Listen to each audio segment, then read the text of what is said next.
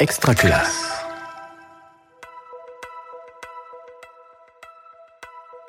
Je m'appelle Stéphanie Fondecaba. Je suis dans l'école de Tuchan. Les énergies scolaires. Le podcast à l'écoute de toutes les énergies qui font école. Tuchan, c'est un petit village qui est dans l'Aude, euh, tout au sud de l'Aude. On n'est pas très loin des Pyrénées-Orientales. Euh, c'est une école qui a trois classes. Et moi, j'enseigne dans la classe du cycle 2. Et j'ai des élèves du CP, CE1 et CE2. C'est un, climat méditerranéen. C'est très sec ici, surtout en ce moment. On n'a pas eu de pluie depuis un sacré bout de temps. D'ailleurs, c'est une des problématiques de, de l'année pour les enfants. Ils se sont posés plein de questions cette année sur l'eau. Qu'est-ce qui se passe avec... Pourquoi est-ce qu'il n'y a pas d'eau dans la rivière, par exemple? Tuchan, c'est euh, c'est sur un plateau. Autour, c'est que des montagnes avec de la garrigue. Et il euh, n'y a pas de forêt, il n'y a pas de... Bon, il y a quelques pinèdes, mais bon, c'est... Euh, ça a été euh, installé par les hommes et il n'y a a pas beaucoup d'arbres euh, voilà donc en fait ça a été c'est aussi un ça a été aussi un souci pour euh, pour mettre en place euh, l'école dehors parce que souvent on entend que ben ceux qui font l'école dehors ils partent dans la forêt tout ça. Et c'est vrai qu'au début moi je me suis dit mais où est-ce que je vais aller dans la forêt quoi? En partant à pied de la classe ça va être un peu compliqué. L'école de Tuchan, elle accueille un public un peu particulier qui a un peu mélangé, mais souvent euh, les, mamans euh, n'ont pas le permis de conduire ici. Et euh, ce sont des enfants qui en majorité, pas tous, hein, mais en majorité, ne bougent pas énormément en dehors du village c'est pas parce qu'ils sont euh, qu'on est euh, dans la montagne ou dans la campagne que euh, que les gamins ils connaissent les animaux, les plantes, tout ça. En fait, ils, et puis et puis ils sont petits aussi, hein, CP, CE1, CE2, ils ont tout à découvrir. Et donc l'idée aussi de, de, de faire l'école dehors, c'est de, de, de les rendre curieux aussi de, de ben, qu'est-ce qu'il y a autour, quoi, et pourquoi les choses sont comme ça, et et, comment ça fonctionne quoi. Il y a des et, puis moi ils, moi ils, me font vraiment rigoler parce que des fois moi je pose des questions de maîtresse quoi. Je dis ben euh, ben pourquoi est-ce qu'il y a des pommes de pin dans les pains? Et puis il y a des gamins qui disent eh ben pour allumer le feu ou euh, pour décorer.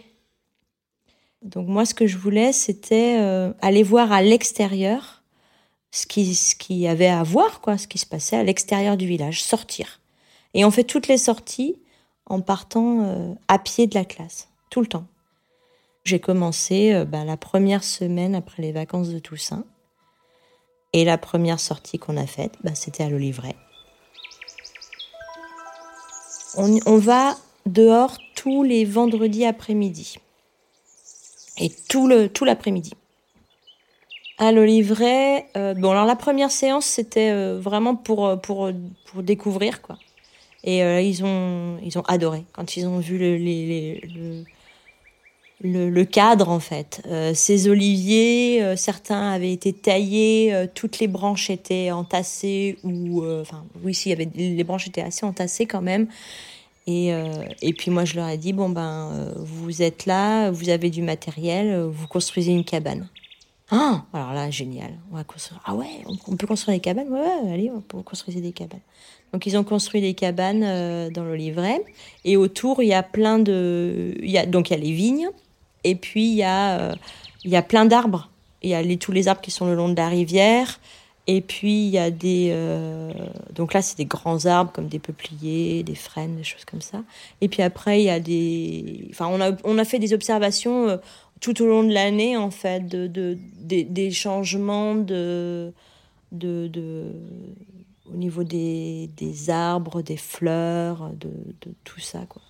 Voilà, on a, on a appris, à, je sais pas, à reconnaître des larves de coccinelle, enfin bon, des, des trucs euh, voilà, comme ça. Une autre problématique qu'il y avait dans cette classe, en plus de la, du manque de motivation, tout ça, c'est que c'est des enfants qui, euh, qui, étaient les uns à côté des autres et pas ensemble. Euh, ils ne savaient pas ce que c'était que de travailler euh, en s'entraidant, ils ne savaient pas ce que c'était que de faire confiance à l'autre, ils ne savaient pas savaient même pas qu'on pouvait euh, euh, se passer des choses. Enfin, c'était vraiment euh, c'était vraiment compliqué. Mais vraiment à partir du moment où on est allé dehors et on a où je les ai obligés à construire des trucs ensemble en fait. Eh ben ça là ça a vraiment ça a vraiment changé. Et on a une histoire commune. S'il y a un enfant qui se casse une jambe et qui peut pas faire plusieurs sorties, euh, ben, il manque une partie de l'histoire euh, commune. Quoi, de... Par exemple, quand le, l'employé communal nous a fait visiter le château d'eau qui n'était pas du tout prévu, et quand il a expliqué que euh, on captait l'eau des sources et tout, ben, il y a un petit qui a dit Mais c'est, est-ce que c'est l'eau de l'Artigas? Parce que c'est la source qu'on, qu'on était allé voir. Donc, c'est, c'est... Et tous les autres savaient ce que c'était que l'Artigas.